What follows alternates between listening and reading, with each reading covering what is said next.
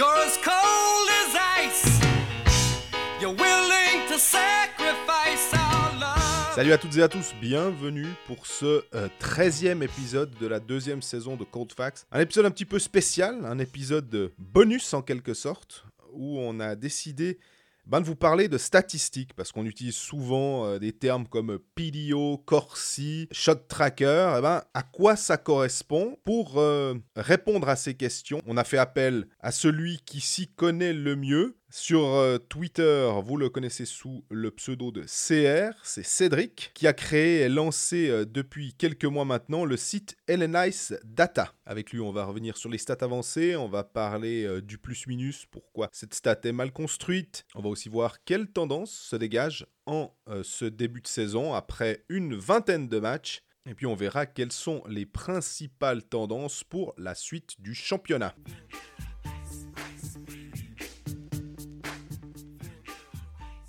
Salut Greg Salut Jean-Fred. Alors on a un nouvel invité, là ça s'enchaîne les invités. Après André Bikoff il y a quelques temps, on a, on a Cédric que, que les gens connaissent peut-être euh, via Twitter, le site analysedata.com. Salut Cédric.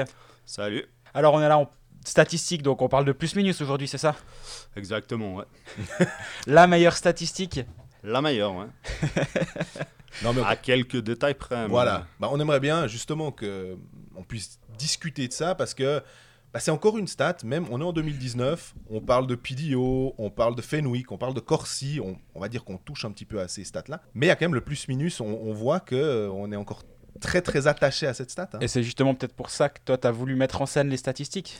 Tu arrives à nous expliquer ce projet Analyze Data, comment il est né? Alors, pour le projet, donc, il a démarré parce que je travaillais de mon côté à récolter des statistiques. Et finalement, je me suis dit pourquoi pas le partager aussi publiquement. Donc, euh, en même temps est arrivé un projet avec Hockey Graphs, qui est un site nord-américain où justement il y a des recherches sur euh, les statistiques avancées dans le hockey, qui lançait un programme où on travaillait justement avec un mentor qui nous aiguillait sur un projet. Et c'est justement dans le cadre de ce projet-là que j'ai décidé de lancer Analyze Data. Donc le projet était intéressant pour eux parce que justement en Suisse, on lançait finalement une plateforme où il y avait des stats, pas forcément que des stats avancées, mais disons plus de stats que ce que la Ligue peut fournir. Et du coup, il a commencé comme ça. Et Qu'est-ce qu'on peut trouver sur ce site pour les auditeurs qui ne sont, qui sont pas encore allés? Moi, Honnêtement, moi je vais très fréquemment, euh, tu, Ouais. tu- tu m'aides beaucoup dans mon travail, donc merci. Et qu'est-ce qu'on peut trouver sur ce site? Alors, il y a tout type de statistiques finalement. Il y a les statistiques avec les joueurs, avec les gardiens, avec les équipes. Et il y a surtout plus de statistiques que ce que la Ligue propose. Donc, justement, on va retrouver des statistiques par 60 minutes de jeu, ce qu'on n'a pas forcément sur, euh, sur le site de la Ligue. Donc, les statistiques par 60 minutes de jeu, c'est par exemple prendre en compte le temps de jeu d'un joueur pour comparer sa production. Donc, si un joueur, par exemple, produit 3 points par 60 minutes de jeu, comparé à un joueur qui en produit qu'un par 60 minutes de jeu, on peut déduire finalement que ce joueur-là a produit trois fois plus que l'autre. Par contre, sur les statistiques de la ligue, on verra pas forcément cela. Si le joueur joue trois fois moins que l'autre, on verra tout simplement qu'ils ont le même nombre de points, mais alors qu'en réalité, un utilise beaucoup mieux son temps de jeu que l'autre. Ça me fait penser que lors du dernier épisode, ou plutôt l'avant-dernier, celui sur le bilan, j'ai utilisé ces stats sur 60 minutes avec euh, Egli, Voilà, Euh, exactement. Avec Younland en goal against et en goal for. Et c'était, je trouvais que c'était hyper parlant parce que Egli, à l'œil, on avait l'impression que bah, il était bon. On voit ses stats, on voit tous ses assists, on voit ce côté hockey manager qui est super. Mm. Mais en fait, quand on va dans tes stats là, on se dit ah ouais non, mais en plus oui, il est vraiment bon. C'est ça, donc on peut remettre confirmer si oui ou non un joueur est bon défensivement. Après, le goal for, goal against dont tu parles, c'est finalement l'évolution par rapport au plus-minus. C'est ce qui vient enlever tous les biais qu'on peut retrouver dans le plus-minus finalement. Parce que le plus-minus, donc c'est la statistique qui est un petit peu mal construite, ou même passablement mal construite, à savoir qu'on considère tous les goals pris et tous les goals marqués à égalité numérique. Mais on vient y ajouter tous les buts qui sont aussi pris lorsqu'on évolue dans une situation où la cage est vide derrière nous. Donc est-ce qu'on veut vraiment pénaliser un joueur qui prend par exemple 10 ou 15 goals dans la cage vide parce qu'il était euh, pendant une minute de jeu sur 15 matchs sur la glace et que malheureusement son équipe a pris un goal Je pense pas. Est-ce qu'on vient y ajouter aussi les goals qui sont marqués en infériorité numérique ou qui sont encaissés en supériorité numérique? Donc de nouveau, là on vient mélanger plusieurs choses qui ne devraient pas être mélangées finalement. On devrait focaliser notre attention sur les différentes situations de jeu, mais en les prenant séparément. Parce que finalement, c'est un mélange de tout et on va dire n'importe quoi et qui rend une image finalement qui n'est pas très visible sur un joueur. Si on prend l'exemple que j'avais partagé l'année passée sur Sprunger sur Twitter, bah, typiquement sur les, je crois, 6-7 dernières saisons, il avait un plus-minus cumulé de moins 19. Et si on venait justement corriger l'ensemble des, des biais qu'on peut retrouver dans le plus-minus, il passait en plus 31. Donc forcément, ça modifie quand même la vision qu'on a d'un joueur Bah, c'est 50 points finalement. Hein, Ouais, si- voilà, exactement. le- L'écart, il est 50 fou. buts d'écart, finalement. 50 présences. Mais parce que si je réfléchis à ce que tu dis, forcément, ben, les, les empty net goals, les goals marqués dans la cage vide, vu que euh, Fribourg pousse, Fribourg va faire jouer ses meilleurs joueurs. Donc forcément que ses meilleurs joueurs, si tu encaisses un goal dans la cage vide, bah, tu vas avoir ton, ton moins 1. Ce qui est aberrant finalement. Finalement, est-ce est-ce qu'on peut partir du principe que le but, c'est une anomalie dans, dans les statistiques? Et, et c'est d'en- d'enlever cette notion-là qui peut être intéressant justement pour mieux comprendre le jeu? Complètement. C'est pour ça, au fait, qu'on est passé une statistique non plus de, buts, comme les goal for, goal against ou le plus-minus, mais des statistiques de tirs. Parce que finalement, c'est sur ce volume-là, sur le nombre de tirs qu'on va voir si un joueur passe du temps dans sa zone ou pas. Finalement, le goal for et le goal against, c'est intéressant, mais c'est aussi dangereux dans l'utilisation, en fait. Parce que le goal est un événement rare hockey. Et si justement on ne considère que les goals, vu que l'échantillon est quand même faible, un joueur sera entre 30 et 40 buts, enfin aura une présence sur 30-40 buts par saison, finalement c'est très peu, alors qu'il sera sur la glace pour aller entre 600 et 800 shoots. Donc c'est en regardant justement les shoots plutôt que les buts qu'on se forgera finalement une meilleure opinion du joueur. Et c'est quelle statistique qui peut nous, justement, nous, c'est shot for, shot against, après, comment on peut la, la lire cette statistique? Comment toi tu l'interprètes? Déjà, il y, a- plusieurs façons de la lire. Au fait, on peut la lire en pourcentage, donc Corsi for percentage par exemple, où là, on verra si un joueur a plus de 50%, on se dira qu'il passera la majorité de son temps dans le camp adverse. Après, on peut aussi ramener cette statistique par 60 minutes, donc un Corsi for par 60 minutes. On va voir le nombre de shoots qui est généré en la présence d'un joueur sur la glace. Pareil pour le Corsi against par 60 minutes, on verra combien de shoots un joueur concède lorsqu'il est sur la glace. Et finalement, en considérant cette statistique, finalement, on vient plutôt compléter ou voir comment le joueur évolue réellement plutôt qu'en simplement considérant les goals. Alors oui, on peut reprendre le goal fort, le plus minutes, etc. On peut voir qu'un Martini, peut-être, il est à moins 10 ou je ne sais quoi. Mais finalement, est-ce qu'il génère du jeu? Et je suis persuadé, malheureusement, on n'a pas les statistiques en Suisse, mais que la plupart des joueurs offensifs qui sont parfois critiqués pour leur jeu défensif, certes, ils ne sont pas parfaits, mais si sur l'ensemble de leur match, sur l'ensemble de leur saison, ils arrivent à générer justement de l'offensif, on peut faire une légère concession sur certains euh, jeux défensifs qui sont peut-être mal exécutés par rapport à d'autres joueurs dont on sait qu'ils sont bons défensivement. Tu penses que avec, euh, je pense à ça comme ça. Est-ce que certains joueurs, au niveau des contrats, si on avait plus d'informations sur des stats dont tu parles là, est-ce qu'il y en a certains qui auraient peut-être plus d'argent ou moins d'argent? Je pense, oui. En tout cas, en Amérique du Nord, si on reprend la, la signature récente de Nico Ischier, qui sera payé, je crois, 7,25 millions par saison pour les 7 prochaines années, Exactement. c'est justement une signature qui a été un petit peu, pas critiquée, mais qui a été un petit peu remise en question, où on se disait que le contrat total était quand même passablement haut par rapport à sa production offensive. Je crois qu'il a rarement dépassé, enfin sur les deux saisons, il ne dépasse pas les 50 points où il y arrive tout juste. Donc c'est clair, c'est pas un Sidney Crosby, c'est pas un Evgeny Malkin ou c'est pas c'est pas un Austin Matthews malgré le fait qu'il soit un premier choix de draft. Mais par contre, justement, si on considère d'autres statistiques, on se rend compte que Ishier, c'est un des meilleurs attaquants two-way de toute la NHL. Donc il est capable de générer l'offensif. Certes, il a joué avec euh, Taylor Hall qui a été MVP il y a deux ans. On se rend compte l'année passée, Taylor Hall a été absent durant une longue, période. Et finalement, les stats de Ishier, finalement, elles ont, elles ont continué à être bonnes. Donc c'est pas un pur produit du fait qu'il ait joué avec Taylor Hall, mais c'est vraiment un joueur qui est lui capable d'amener, bah, de générer de l'attaque au fait. Et justement, les Devils bah, viennent récompenser en offrant ce contrat euh, Nico Ishier pour la qualité qu'il amène dans son jeu finalement. la, différence entre le- les statistiques, là on parle beaucoup de chiffres actuellement, l'œil, c'est quoi la, la balance selon toi qui est la bonne? Toi tu regardes beaucoup de matchs, tu, tu fais comment? Double screen, t'as le match d'un côté, t'as les, les, les- les shot tracker de la ligue en, en live ou comment tu fais toi pour regarder un match? Alors en Suisse, j'avoue que c'est assez difficile de faire les deux en même temps. Tout simplement parce qu'on n'a pas suffisamment de statistiques qui sont disponibles pour pouvoir le faire. Après, c'est clair que quand je regarde des matchs de NHL, c'est toujours intéressant d'avoir ensuite des sites qui nous permettent justement de suivre les deux en même temps. Après, l'importance de l'un et de l'autre, je dirais, les deux sont importants. On ne fait pas des stats sans regarder les matchs. On n'arrivera pas à remettre en contexte ce qu'on voit sur une feuille de statistiques finalement. Donc ça peut être intéressant si on n'a pas vu un match de regarder simplement la feuille de statistiques pour s'imaginer ce qui a pu se dérouler sur un match. Mais finalement, c'est pas ce qui est intéressant. Je pense qu'il faut regarder les deux finalement.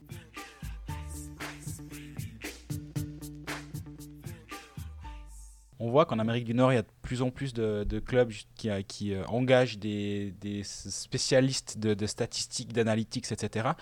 Avec l'exposition que tu as, c'est ton but en fait à, terme de, dire bah, finalement pourquoi pas prendre un rôle comme ça en Suisse? Euh, écoute, c'est intéressant. Après, c'est pas un but en soi. Le but en soi, c'était vraiment de partager un outil avec l'ensemble on va dire, la, co- la communauté de, de hockey en Suisse. Après, c'est clair que si une opportunité tombait, je pense pas que je la refuserais. Il y, a un, il y a un club en particulier qui te, qui te plairait ou te, peu importe? Peu importe. Parce que co- comment toi tu vois justement ce- cette, cette arrivée en, en Suisse? En Amérique du Nord, c'est vraiment ça commence à, à beaucoup se développer. En Suisse, on est quand même pas mal à la, à la traîne. Il y a une frustration de, de ton côté, de, de laquelle elle serait peut-être née NLS Data. Une frustration, je pense pas.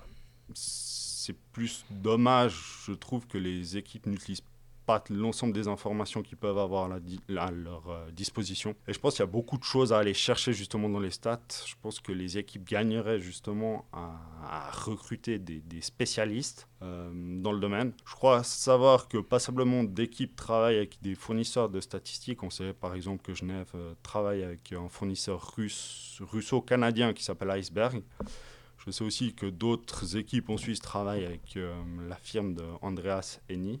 Donc Andreas Henny qui parfois fournit des statistiques pour MySport pour sa version suisse-allemande. Mais après, en faisant le tour de l'ensemble des équipes, il ne semble pas qu'il y ait euh, d'analyse qui soit euh, engagée à 100% auprès des équipes suisses. Est-ce que tu vois, par exemple, euh, dans les équipes, selon les stats qui peuvent arriver semaine après semaine, au fil des matchs, des changements d'alignement où tu te dis Ah, ben là, euh, ils ont été regarder peut-être le Corsi pour euh, placer tel joueur avec tel autre Ou euh, le Corsi ou d'autres stats. hein. Alors, j'avoue qu'en Suisse, c'est difficile. C'est difficile parce que justement, on n'a pas assez de données pour pouvoir justement, enfin, publiquement, on n'a pas assez de données pour pouvoir justement repérer ce genre de changement stratégique fait par les équipes.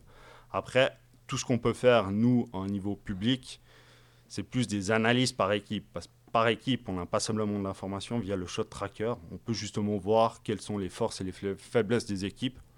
Si je prends un exemple tout bête, on va prendre un Brie qui a un très bon Corsi. Mais malheureusement, quand on regarde la qualité des chances euh, d'Ambry, en fait, ils prennent beaucoup de chances de la ligne bleue.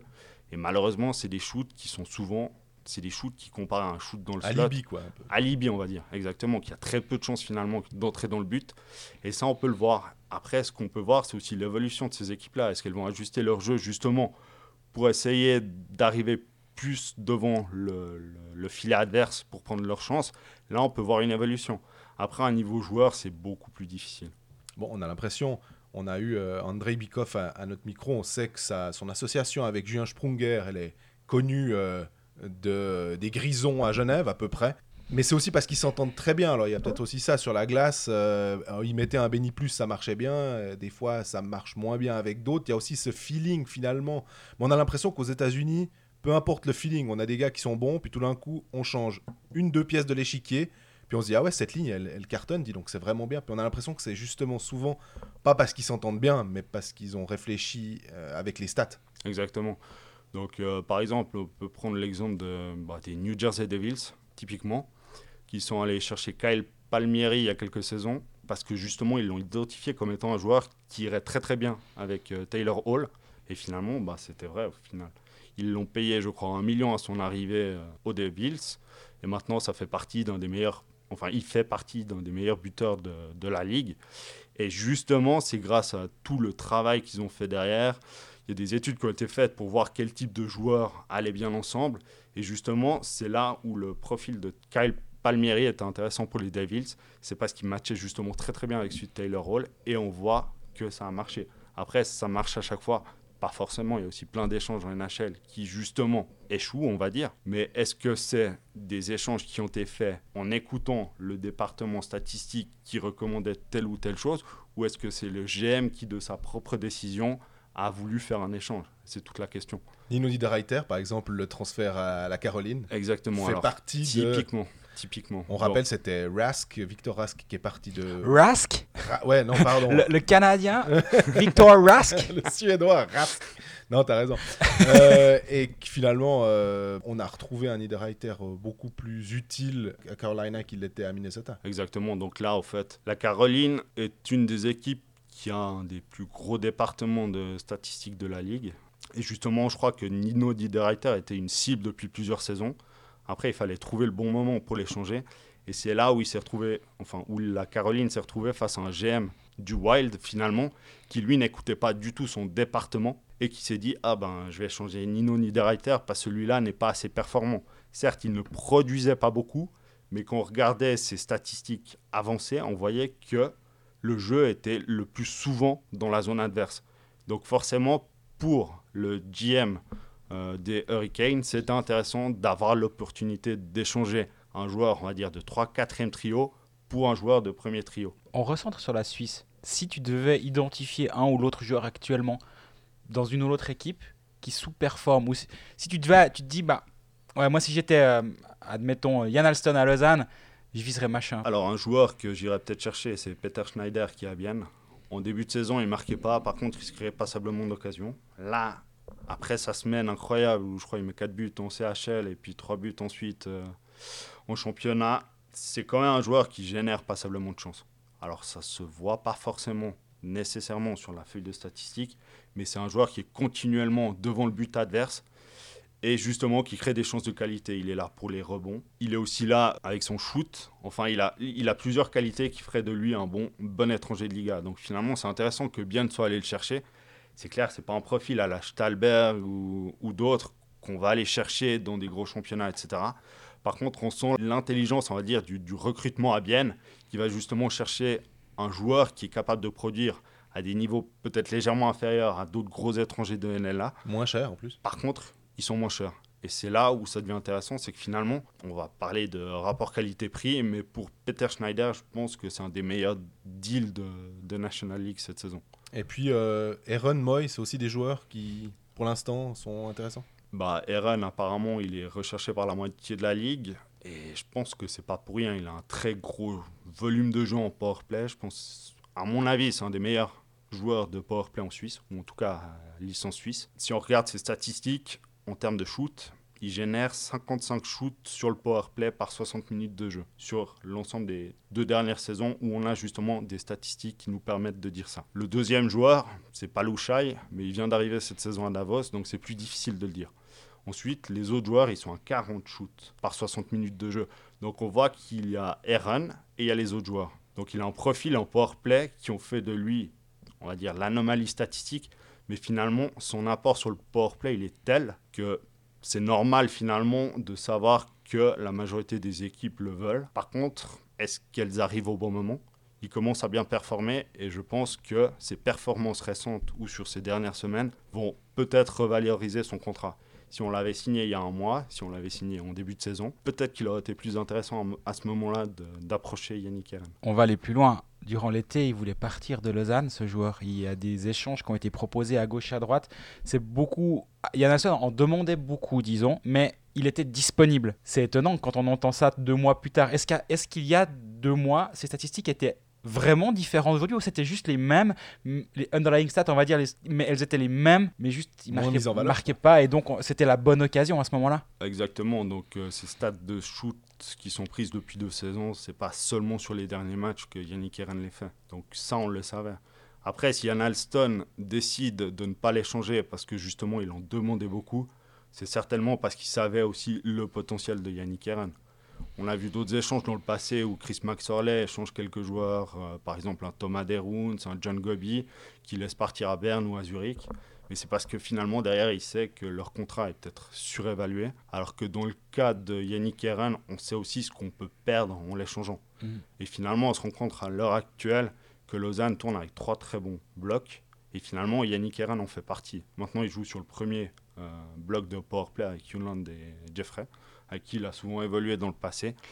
Et justement, ça marche finalement. C'est c'est à Fribourg où le powerplay de Lausanne se relance. Et il me semble que c'est suite à un goal de Aaron. Mhm. Très juste. Tu parles de, de Chris Maxwell, des joueurs de Genève qui sont partis ailleurs. Si on regarde les exemples que tu as donnés, Thomas Leroux à Berne, c'était une catastrophe. Mm. Euh, Daniel Rubin, qui était très bon à Genève, par à Berne, c'est une catastrophe.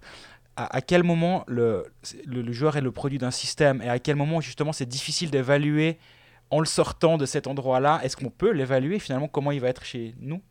Peut l'évaluer. Alors, est-ce qu'à l'époque, les general managers de Berne, de Zurich, qui vont chercher des rounds ou Gobi, avaient les informations à disposition pour pouvoir le faire? Je ne pense pas. Donc, à l'époque, au moment où ces deals arrivent, non.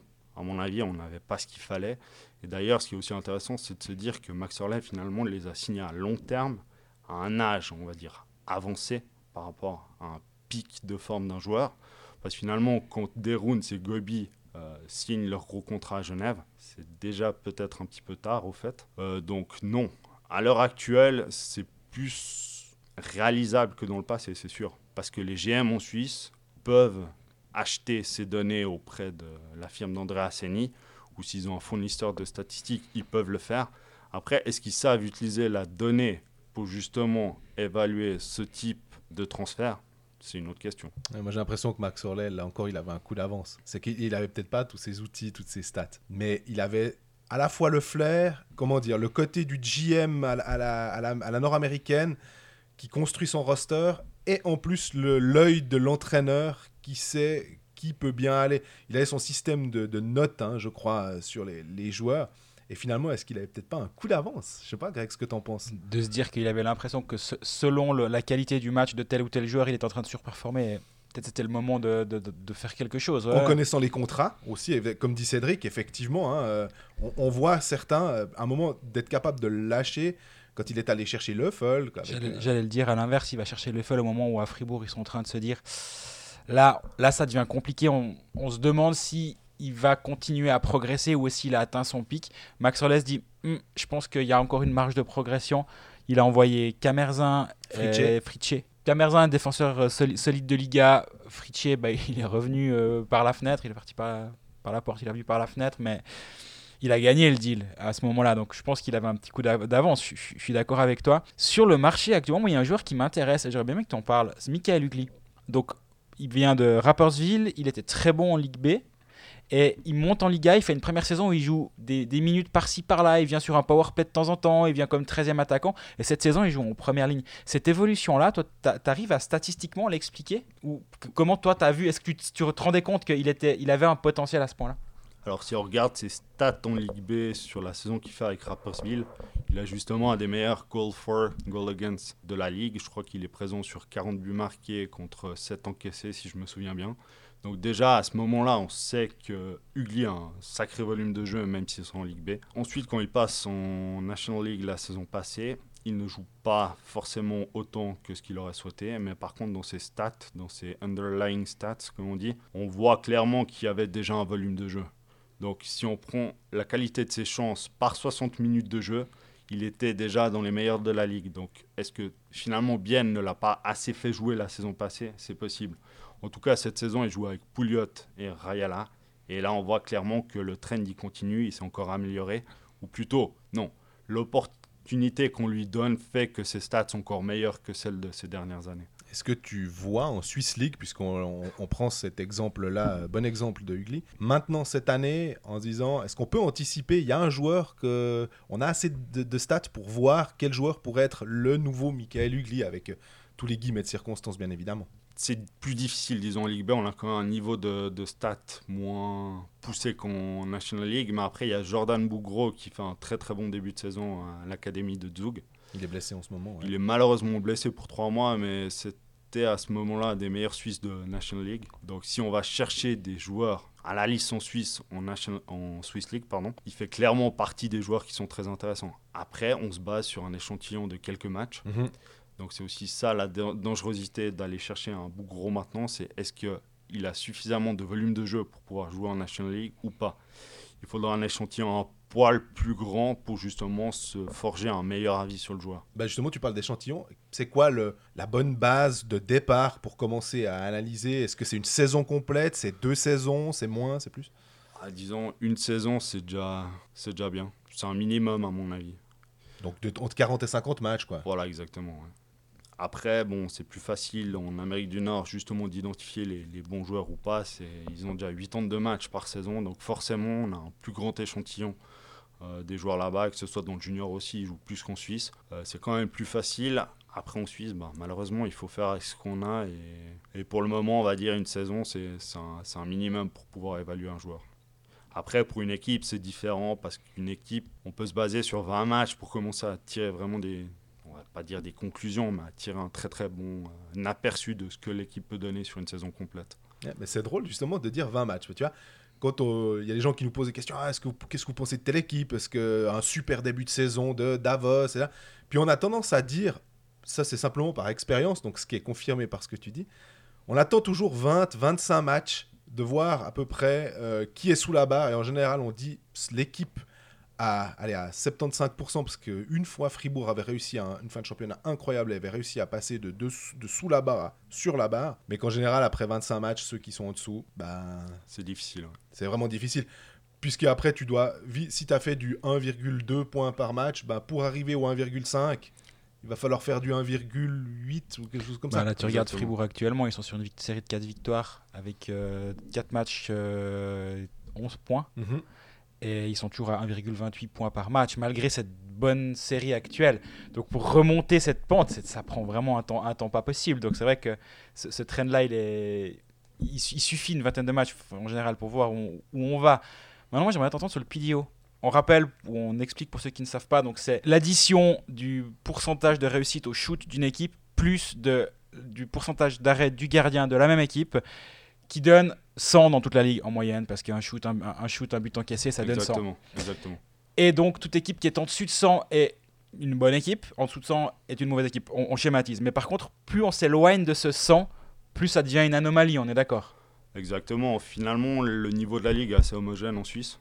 On l'a vu l'année passée entre la troisième et la dixième place, il y avait relativement peu d'écart au niveau du point, euh, au niveau du nombre de points. Donc on s'attend aussi à ce que les performances des gardiens et puis des attaquants soient plus ou moins homogènes sur l'ensemble de la ligue. Donc on s'attend à ce que le shooting percentage soit entre 7 et 9% Et on s'attend à ce que le pourcentage d'arrêt du coup soit entre 91 et 93% Donc voilà, ensuite on prend le 91% qui est le chiffre le plus bas pour le pourcentage d'arrêt et le 7% qui est le chiffre le plus bas pour euh, Au niveau de shoot. le niveau de shoot. Et justement, en additionnant ça, on tombe à 98. On fait pareil pour les deux plus élevés, on tombe à 102. Et justement, c'est un petit peu cette euh, limite supérieure et inférieure qui donne un petit peu une euh, vision de euh, si l'équipe est en surperformance ou si elle est en surperformance. Donc actuellement, a par exemple Davos qui a passé 104. Ils vont pas le maintenir sur la saison. Ils ont un très très bon gardien et ils ont un shooting percentage qui est intenable sur une saison complète. Tedenby qui était à Ouais. à 42% à un moment. c'est Exactement. Ahurissant. Il avait 9 goals en 20 shoots. Enfin, c'est du jamais vu. Donc, ces chiffres-là, ils sont intenables sur une saison. Et pour Davos, ça veut dire qu'ils vont perdre les prochains matchs? Non, pas forcément. On ne sait pas à quel moment Davos ne va pas être aussi performant qu'ils le sont à l'heure actuelle. Mais on sait qu'à long terme, on peut s'attendre à ce que Davos soit moins performant qu'actuellement. Euh, je pense aussi à Gregory Hoffman. Euh, quand tu fais ton article pour louer à raison le bon jeu de Gregory Hoffman, il a 13 buts en 15 matchs, quelque chose comme ça. Exactement. Euh, et puis bah, là maintenant, il Mais est génère beaucoup plus de shoots, Oui, par oui. contre, que, que Tedenby. C'est- bien entendu. Ça restait intenable, mais pas à ce niveau. euh, Voilà. Mais on savait aussi qu'Hoffman aurait peut-être un moment, ah, ça allait le rattraper, quoi. Donc, euh, Exactement. Si on prend l'exemple d'Hoffman, avant ses 5 derniers matchs où il ne marque pas, il est à 26% de réussite au shoot. Maintenant, c'est descendu, je crois, aux alentours des 19 ou 20, qui est un taux qui est beaucoup plus raisonnable euh, à niveau de la ligue et puis même au niveau du hockey. En Amérique du Nord, si on prend les meilleurs buteurs, ils sont aux alentours de 18-19%. On parle des Steven Stamkos, des Braden Point. Enfin, ils sont quelques joueurs à pouvoir maintenir un taux de réussite qui soit aussi élevé. Mais finalement, ils sont que très peu. C'est une élite. C'est des joueurs qui ont des très bons shoots. En Suisse, Hoffman, à mon avis, fait partie de ces joueurs-là si on considère notre championnat. Donc un taux à 26%, non, c'est intenable sur une saison.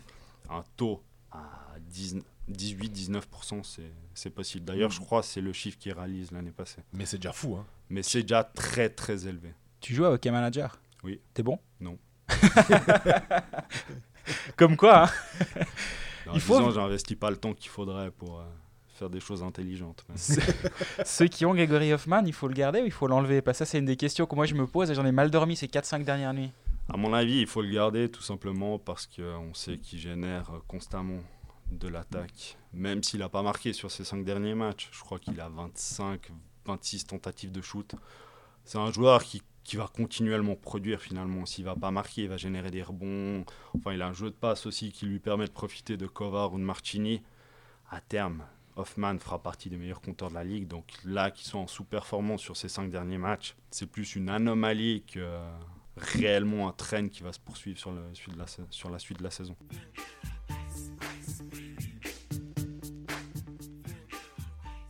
J'ai l'impression, quand on, quand on voit de, de l'extérieur ou quand je vois certains débats sur les réseaux sociaux ou, ou même euh, dans les patinoires, que les statistiques, c'est un peu le, le- le- une sorte de guéguerre des jeunes, on va dire, et c'est pas une question d'âge, mais une question de mentalité, face à, un ancien hockey où en gros c'était le bollocks percentage euh, qui comptait, et, et maintenant on parle d'autre chose finalement. Et comment toi tu vis cette euh, guéguerre, disons? Il faut qu'on garde le bollocks pourcentage.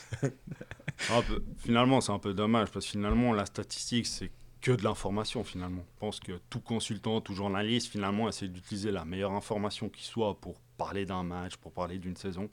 Et finalement, la statistique, ce n'est que ça. Après, on peut critiquer le plus-minus parce qu'il est mal construit. Je trouve dommage de l'utiliser parce qu'il a plein de défauts et qu'il y a des meilleures alternatives. Mais après, je trouve pas que ça devrait être une guéguerre. Je pense que ça devrait être un outil qui est utilisé par tout le monde. Et je pense qu'aussi, on a de la recherche qui est faite à l'heure actuelle en Amérique du Nord surtout. Et si on lit toute cette recherche qui est faite sur les statistiques avancées, on se rend compte que c'est des gens qui sont finalement formés, c'est des statisticiens, c'est des gens dont c'est le métier de travailler avec des statistiques. Et finalement, il y a une pertinence supplémentaire qui peut être intéressante à aller chercher. Après, que la Suisse ne bénéficie pas pour le moment de plus de statistiques, c'est un autre problème. Mais on ne devrait pas moquer la statistique comme ça peut parfois être le cas.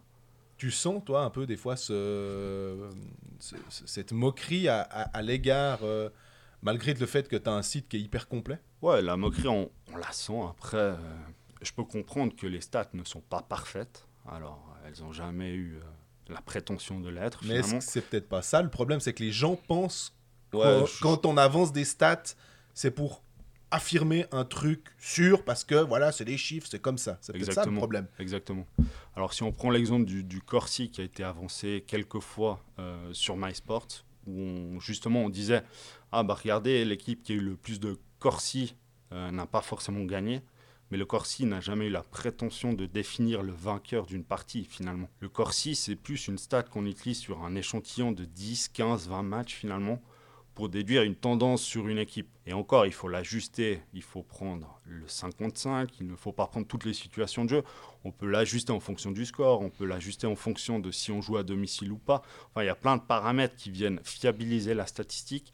Et justement, le Corsi est intéressant parce que justement, si on traite la statistique de cette façon, on se rend compte que c'est la statistique qui se corrèle le mieux avec les résultats futurs d'une équipe. Donc finalement, on parle souvent de goal for, de goal against, de points, etc.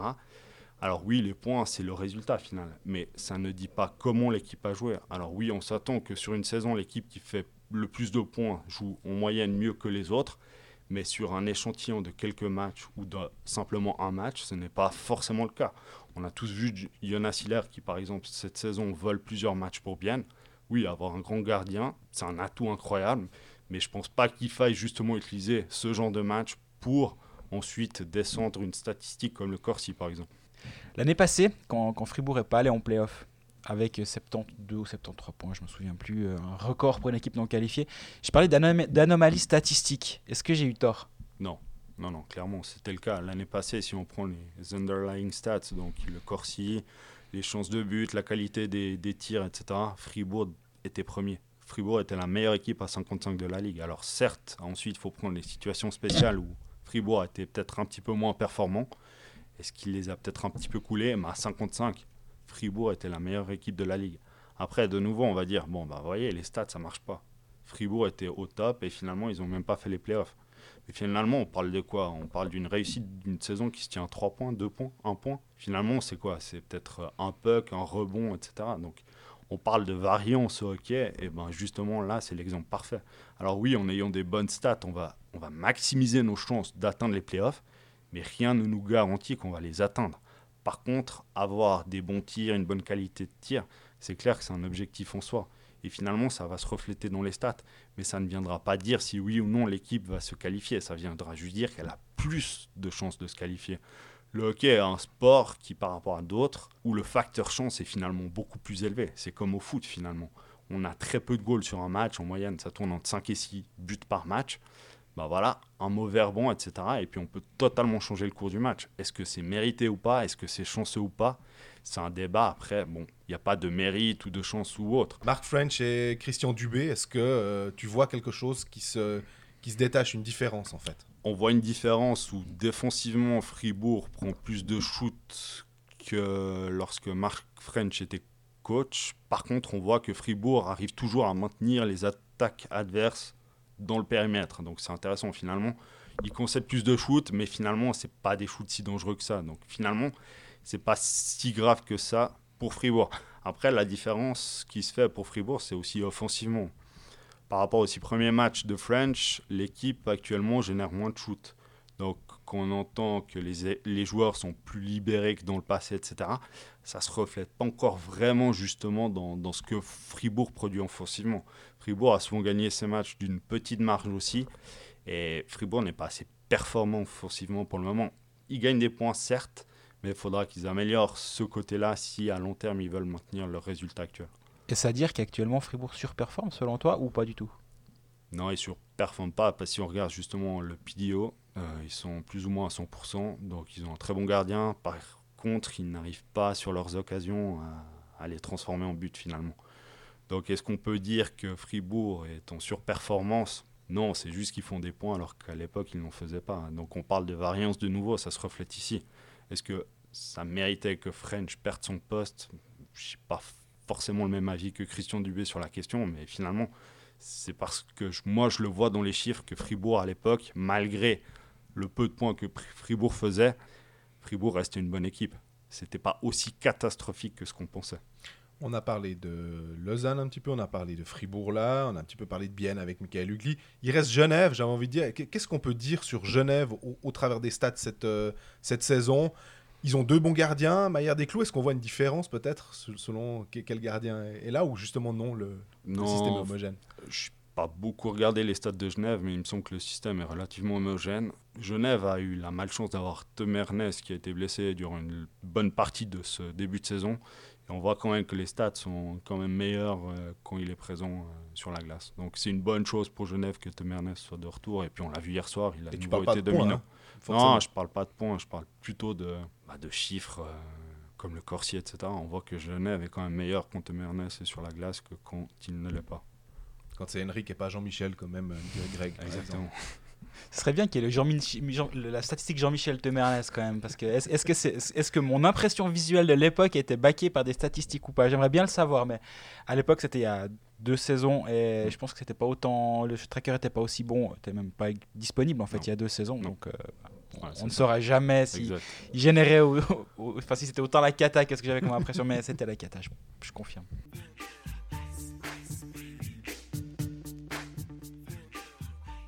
Il y a quand même eu un changement euh, assez radical à Genève, le départ de Chris Maxwell, l'arrivée de Patémon.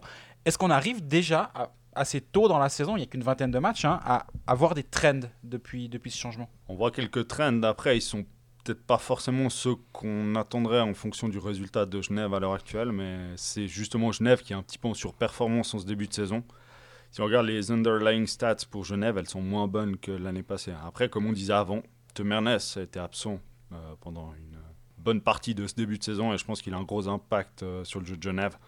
Donc je pense à terme, les stats devraient être meilleurs. D'ailleurs, si on regarde sur les derniers matchs, c'est quand même meilleur depuis le retour de Tom Ernest. Donc sur un plus long train, je pense que Genève va aller, enfin, aura un meilleur jeu ou une meilleure euh, production dans le jeu. Et Il y a Tanner Richard aussi qui revient, peut-être qui est très bon aux engagements, donc euh, ça veut dire que tu génères peut-être plus de, de, de, de shoot en phase offensive et de, De, de temps temps. zone euh, Ouais. offensive, ouais. Exactement. Si on doit lire l'avenir, c'est quoi la. Bien sûr, on, l'a expliqué, réexpliqué, c'est pas la vérité, c'est des trends, c'est des tendances. Quelles, équipes vont- être meilleures dans un mois ou sont sur une bonne phase et sur une mauvaise phase actuellement? Donc si on prend sur euh, l'ensemble du championnat, et sur toutes les équipes. Donc on peut faire des prédictions en fonction des chiffres qu'on a actuellement, plus encore ceux de la saison dernière. On voit que Zurich sort clairement en tête. C'est pas une surprise, ils ont vraiment de très très bonnes stats. Ils réussissent leur match. Enfin, c'est une équipe pour qui tout roule, mais c'est pas forcément inattendu au vu du jeu qu'ils présentent et au niveau des underlying stats. Après, une équipe qui devrait monter par rapport à son classement actuel, c'est Zug. Zug qui connaît un début de saison où ils n'ont pas franchement beaucoup de réussite certains soirs, mais par contre ils dominent leur match, donc à long terme ça devrait se répercuter sur le classement. Ensuite, on peut avoir Davos troisième sur l'ensemble de la saison. Il ne faut pas oublier qu'ils ont joué euh, la plupart de leurs matchs en début de saison à l'extérieur. Ils vont les jouer à domicile. En plus, Davos, on sait que jouer à, de, enfin, à Davos, c'est plus difficile à cause de l'altitude et plusieurs autres paramètres, donc les déplacements, etc. C'est aussi pour ça qu'on voit que Davos a des bonnes chances de finir dans, dans, le haut du classement. Après, une équipe un peu surprise, c'est Fribourg.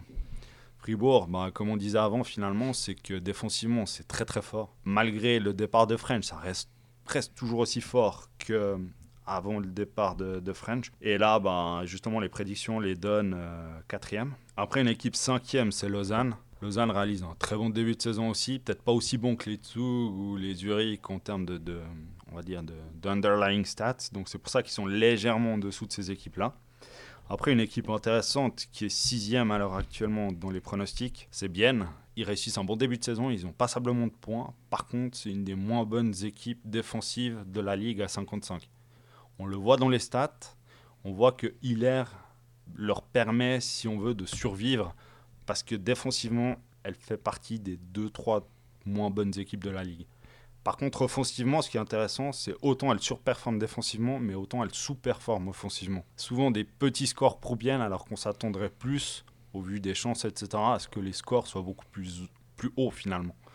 Donc une équipe qui surperforme défensivement mais qui sous-performe offensivement. Ensuite on a Langnau. Langnau sur euh, les 10-15 derniers, enfin les 10 derniers matchs fait partie des meilleurs de la ligue. Donc leurs underlying stats sont vraiment très très bonnes. De nouveau le système LR fonctionne. Défensivement c'est solide.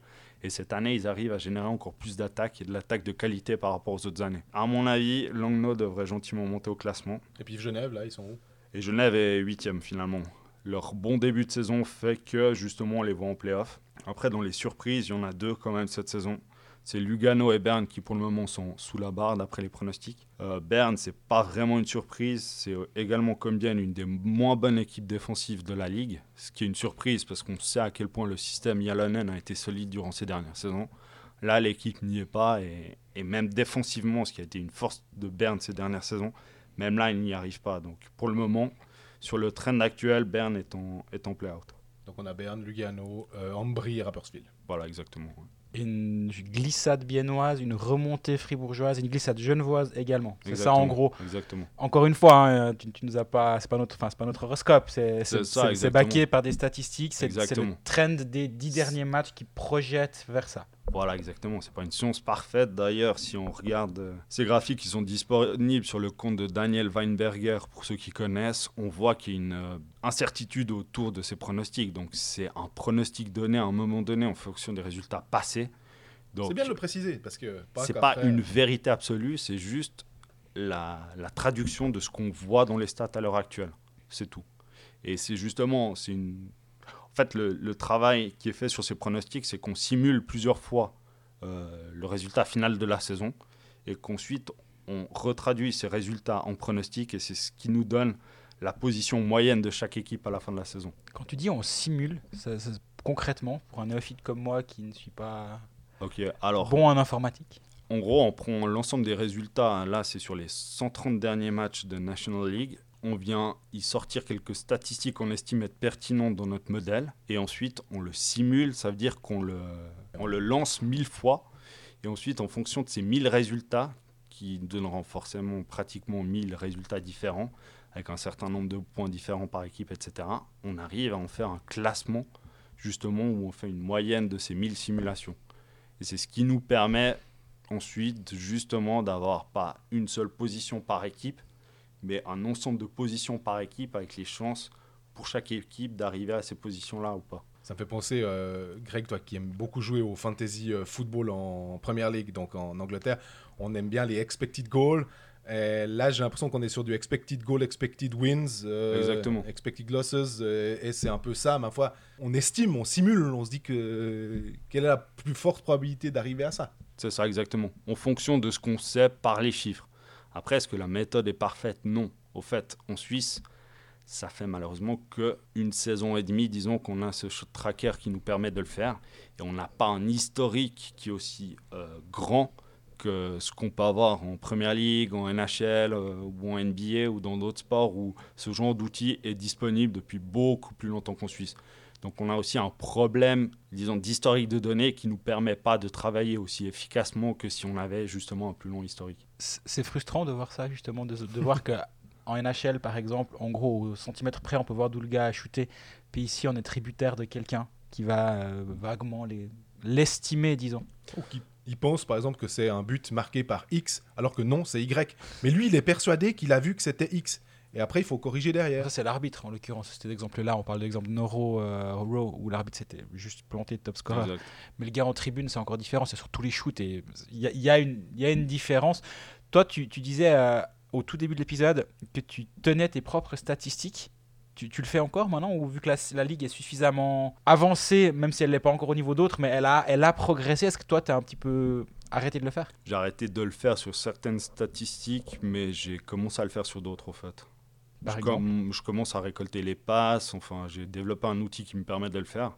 C'est intéressant, après c'est incomplet, parce que forcément, traquer un match, ça prend du temps, ça prend 3 heures en moyenne. Donc c'est un petit peu long, il y a 600, 700 passes en moyenne par match, donc c'est un long travail. Mais disons que c'est frustrant de voir que la Ligue ne fournit pas plus de statistiques, parce que finalement c'est que du contenu supplémentaire pour pouvoir comprendre le jeu.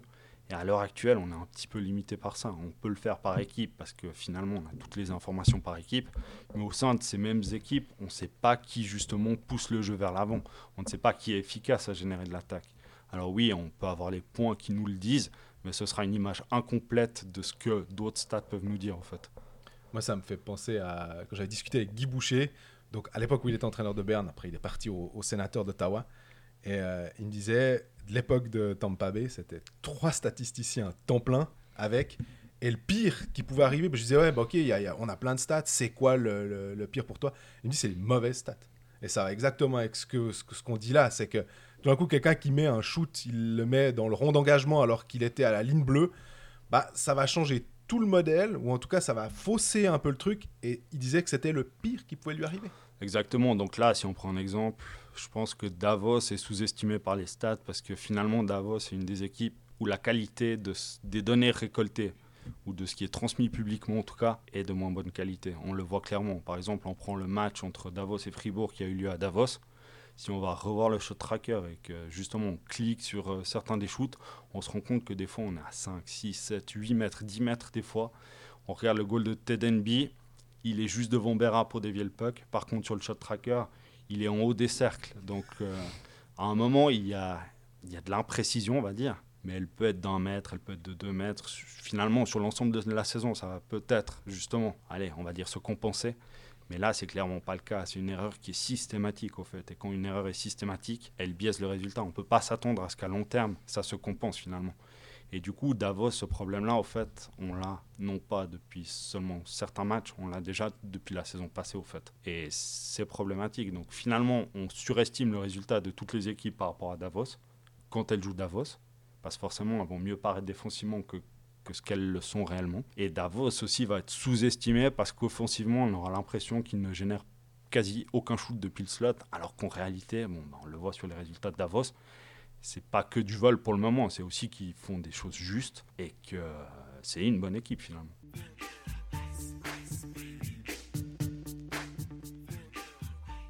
Bon, je pense qu'on pourrait parler pendant des heures de statistiques, mais bon, il faut, faut revenir à la réalité de la glace dans pas, dans pas très longtemps. hein. Et puis il faut laisser Cédric partir aussi. Exactement.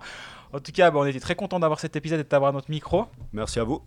Et puis bah peut-être qu'on se, on se re- réécoute dans pas trop longtemps pour voir si, euh, si les, les- les projections sont bonnes, si ça, si, c'est- si ça se transcrit dans la réalité, ce qu'on ce qu'on estime actuellement. Puis bah nous on se, on se retrouve tout soudain pour le- pour l'épisode dit traditionnel de, de Colfax mercredi. Euh, bah, D'ici là, profitez bien. À bientôt.